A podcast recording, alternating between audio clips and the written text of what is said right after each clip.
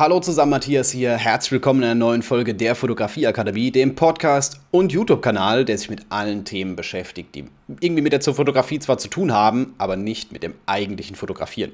Heißt im Übrigen Fotografieakademie, weil ich selber eine Fotografieakademie habe, in dem du tatsächlich alles zum Thema Foto, Video und Bildbearbeitung lernst bring mal den, das Ad so ein bisschen an den Anfang, ne? weil das ist ja hier tatsächlich, ich sag's ganz offen und ehrlich, ich habe den Kanal und den Podcast dafür da, um euch mit meiner Akademie vertraut zu machen. Weil genau dieses Thema ist was, oder Themen wie, die halt hier auf dem Kanal behandelt werden, sind Themen, die in den ganzen Kursen mit drankommen, die in der Akademie mit drin sind, die in den Coachings mit drankommen, die in der Akademie mit drin sind. Wir treffen uns mindestens zweimal die Woche, teilweise sogar öfter. Ich habe das Gefühl, ich kenne die besser als äh, ja, den eigenen Freundeskreis. Ist schon mal gar nicht verkehrt. Und ähm, ja, es ist alles Mögliche mit dabei. Du bist in jedem Workshop automatisch mit drin, jedem Coaching automatisch mit drin. Also schau es dir mal an. Ich habe es dir unten in der Beschreibung verlinkt. Und jetzt geht's los mit ja, deinem Portfolio. Und ich möchte heute, gerade weil ich selber dabei bin, meine eigene Seite ein bisschen zu überarbeiten und gerade weil ich, weil ich selber dabei bin, meine, äh, ja, mein Portfolio zu überarbeiten, die Bilder mal wieder auf den aktuellen Stand zu bringen, weil da teilweise Bilder da sind. Ich glaube, das aktuellste ist noch zwei Jahre alt. Ist auch kein Thema man muss es nicht ständig updaten, aber irgendwann ist mal der Moment gekommen, wo man sagt, jetzt muss mal was Neues raus, jetzt muss mal auf einen aktuellen Stand gebracht werden. Was für Fragen sollte ich mir jetzt stellen? Welche Bilder sollten jetzt in mein Portfolio rein? Zuallererst einmal, ich habe es ja schon gesagt, ne, bitte nehmt the best of the best. Die besten Fotos, die es von euch gibt. Das ist jetzt relativ gesehen, komme ich jetzt gleich nochmal dazu, weil ihr würdet vielleicht andere beste Fotos raussuchen, als das jetzt ein potenzieller Kunde tun würde. Aber wichtig ist, nehmt die besten. Guckt auch, dass es vielleicht nicht alle sind. Ich habe schon so viele Webseiten gesehen, wo dann quasi alles rausgeballert wurde und man sich durch 500 Fotos durchgescrollt hat. Hm, falsche Herangehensweise. Lieber 10, 15 Fotos nehmen, wo man sagt, hey, das habe ich auf jeden Fall abgeliefert, das ist das, was ich kann. Und nicht hunderte, die irgendwie mittelmäßig sind, wo dann zwischendurch mal ein geiles dabei ist, sondern wirklich die geilen. Das wollte ich nochmal sagen zum Anfang. Jetzt ist die Frage, was sind denn meine besten Fotos? Wie zur Hölle finde ich das denn überhaupt raus? Da ist schon mal eine Herangehensweise, nicht sich selbst zu fragen, Klar hat man so seine Favoriten. Man kann halt sagen, so, ne, das war ein cooler Moment, das war ein geiles Foto, das funktioniert richtig gut, sondern auch die Leute, die einen buchen oder die Leute, die einen vielleicht schon gebucht haben. Ich bin Hochzeitsfotograf. Wenn ihr mal durch die Fotos durchgeht und zu den Brautpaaren einfach sagt, hey, was ist denn das geilste Foto, das ihr, wenn, wenn ihr von eurer eigenen Hochzeit zwei, drei Bilder auswählen müsstet, was wären denn die besten? Sagt doch einfach mal oder potenzielle Kunden auch, auch mal einfach offen fragen, so hey, was für, euch, was für ein Bild hat euch denn am besten gefallen? Mitunter, klar, damit man so eine Richtung bekommt, damit aber auch klar ist, äh, in welche Richtung, welchen Style die vielleicht haben wollen, weil nicht jedes Foto ist immer 100% gleich. Sollte es zwar, ja, aber 100% kriegt man eh nicht hin. Aber auch mal um so eine Richtung zu erkennen, wie Leute eure Fotos wahrnehmen. Und da möchte ich euch jetzt ein Bild zeigen, nämlich dieses. Dieses Bild habe ich 2012 auf meiner ersten Hochzeit gemacht. Und so unglaublich viele Leute haben mich genau darauf angesprochen. Die haben gesagt, ey, geil, das Bild ist mir in Erinnerung geblieben.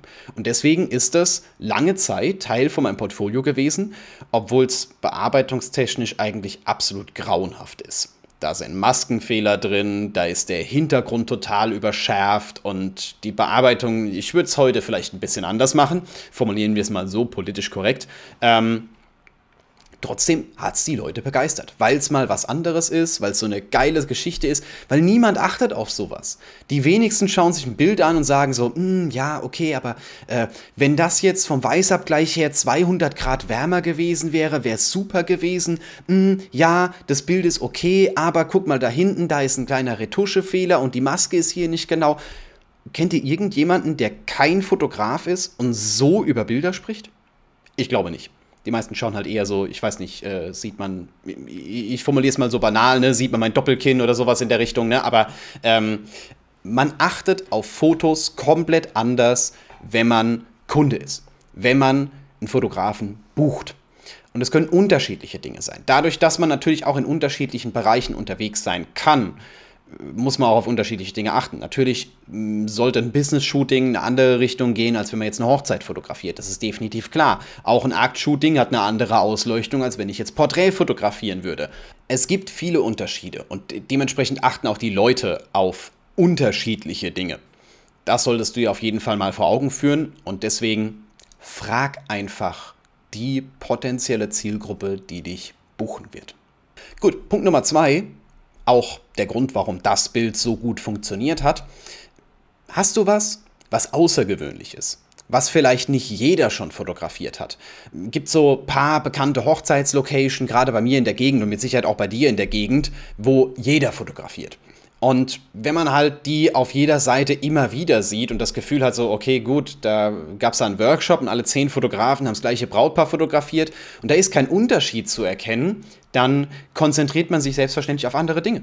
Wenn ich keinen Unterschied in den Bildern sehe, dann ja, gucke ich halt, was ist ich, wer ist denn der günstigste? Die scheinen ja alle gleich gut zu sein. Ne? Von daher, wenn du was hast, was heraussticht, was Besonderes, zeig das. Bring's rein. Selbst wenn es technisch nicht 100% perfekt ist, bring das auf jeden Fall mit rein. Und das habe ich bei meiner ersten Hochzeit sehr stark gehabt. Da habe ich mich auch ausprobieren können, da habe ich Zeit gehabt, da habe ich unglaublich viel Zeit gehabt. Wir haben, glaube ich, drei Stunden Porträt, äh, äh, Brautpaar-Shooting gehabt und äh, dementsprechend kam halt auch sowas bei raus, beispielsweise. Also es war schon ein kleines bisschen, ähm, sagen wir mal, anders.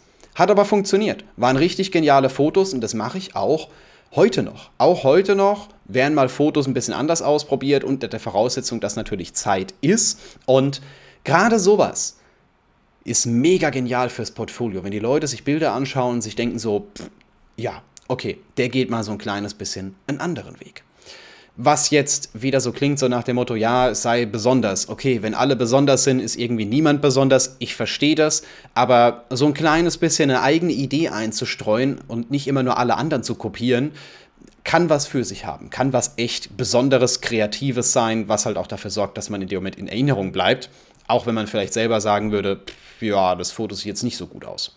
Darauf kommt es nicht an. Andere Leute betrachten eure Bilder mit anderen Augen. Dann natürlich das Thema Stil, das Thema, welche Nische bist du unterwegs, weil es gibt ja nicht nur Porträt- und Hochzeitsfotografie, sondern es geht, geht ja auch dort deutlich feiner. Bist du jemand, der eher Close-up fotografiert? Bist du eher jemand, der weitwinklig fotografiert? Äh, fotografierst du bei Sonnenuntergang? Fotografierst du bei, ich weiß nicht, Mittagssonne? Was ist deine Richtung? Wenn du jetzt haufenweise Bilder hast, die alle sehr unterschiedlich sind, die sich alle stark unterscheiden, sowohl vom Stil, also von dem eigentlichen Bildstil, der Farbgebung, der Art und Weise, wie du fotografierst, als auch von der ja, Kategorie, ich will jetzt nicht unbedingt nur sagen, dass es äh, um Porträts und Hochzeiten und Landschaften und Babys oder sonst irgendwas geht, dass das alles auf einem Haufen ist, sondern ich meine, ähm, wie ähnlich sind die Bilder? Wie, wie gut kann man erkennen, dass das, was du fotografierst, reproduzierbar ist? Sieht das alles sehr ähnlich aus? Ist es so, dass man quasi sagen kann, ne, ich schaue mir den an, ne? und ja, der war zwar an anderen Orten und der hat auch andere Leute fotografiert, aber die Qualität und der Style und das Ergebnis ist immer auf dem gleichen Niveau. Das finde ich sehr, sehr wichtig. Aus einem ganz einfachen Grund. Wenn ich ein Bild auf einer Webseite sehe, und mir ist es auch schon oft auf, passiert, aufgefallen, bei meinen eigenen Fotos, dass ich manchmal Bilder habe, die einfach mega genial sind. Und dann hast du, keine Ahnung, zwei, drei Shootings später, machst du halt nochmal Fotos, war gerade in der Anfangszeit, und die sind halt nicht so genial. Und wenn du die nebeneinander auf der Webseite hast, oder die halt optisch so ein kleines bisschen aus dem Rahmen fallen. Das eine ist schwarz-weiß und irgendwie ein Charakterporträt und das nächste Foto ist dann irgendwie Sonnenuntergang, geiles Licht von hinten oder sowas in der Art, ne, und ein Pärchen. Dann, ja, weiß man nicht so wirklich, was man bei dir bekommt. Wenn ich dich jetzt als Paar-Shooting, fürs Paar-Shooting buche, kriege ich dann die schwarz-weiß Charakterporträts, kriege ich dann das, kriege ich dann das. Also, das war jetzt nur beispielhaft gesprochen. Ähm, was gibt's bei dir?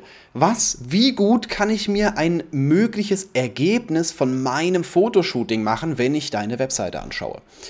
Das ist bei einem Portfolio sehr, sehr wichtig. Und da solltest du dir auf jeden Fall noch die Folge anhören zum Thema, wie man seinen Bildstil findet. Da habe ich schon ein kleines bisschen mehr dazu gesagt, dass man die nochmal genauer, äh, ja, das genauer definieren kann, schauen, dass die Bilder ein bisschen besser zu passen Und selbstverständlich auch das Thema, äh, ja, dass man nicht alles fotografieren sollte, beziehungsweise nicht zeigen sollte, dass man alles fotografiert. Aber das, darüber habe ich schon so oft gesprochen. Das solltest du auf jeden Fall mal gehört haben, wenn du dir schon ein paar mehr Podcast-Folgen von mir angehört hast.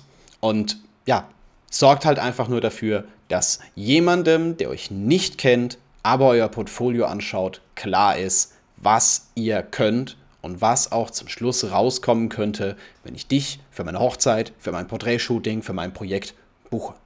Also, schau, dass deine Bilder zu deiner Zielgruppe passen. Frag auch gerne deine Zielgruppe, was zu ihr passt. Nicht jedes Foto, wo du selber sagst, ne, dafür will ich gebucht werden. Das ist auch noch ein wichtiger Punkt. Nimm das rein, wofür du gebucht werden möchtest. Ähm, aber nicht jedes Foto das du jetzt im Moment zeigst, kommt auch genauso gut an, auch wenn es handwerklich vielleicht der absolute Obermegahammer ist.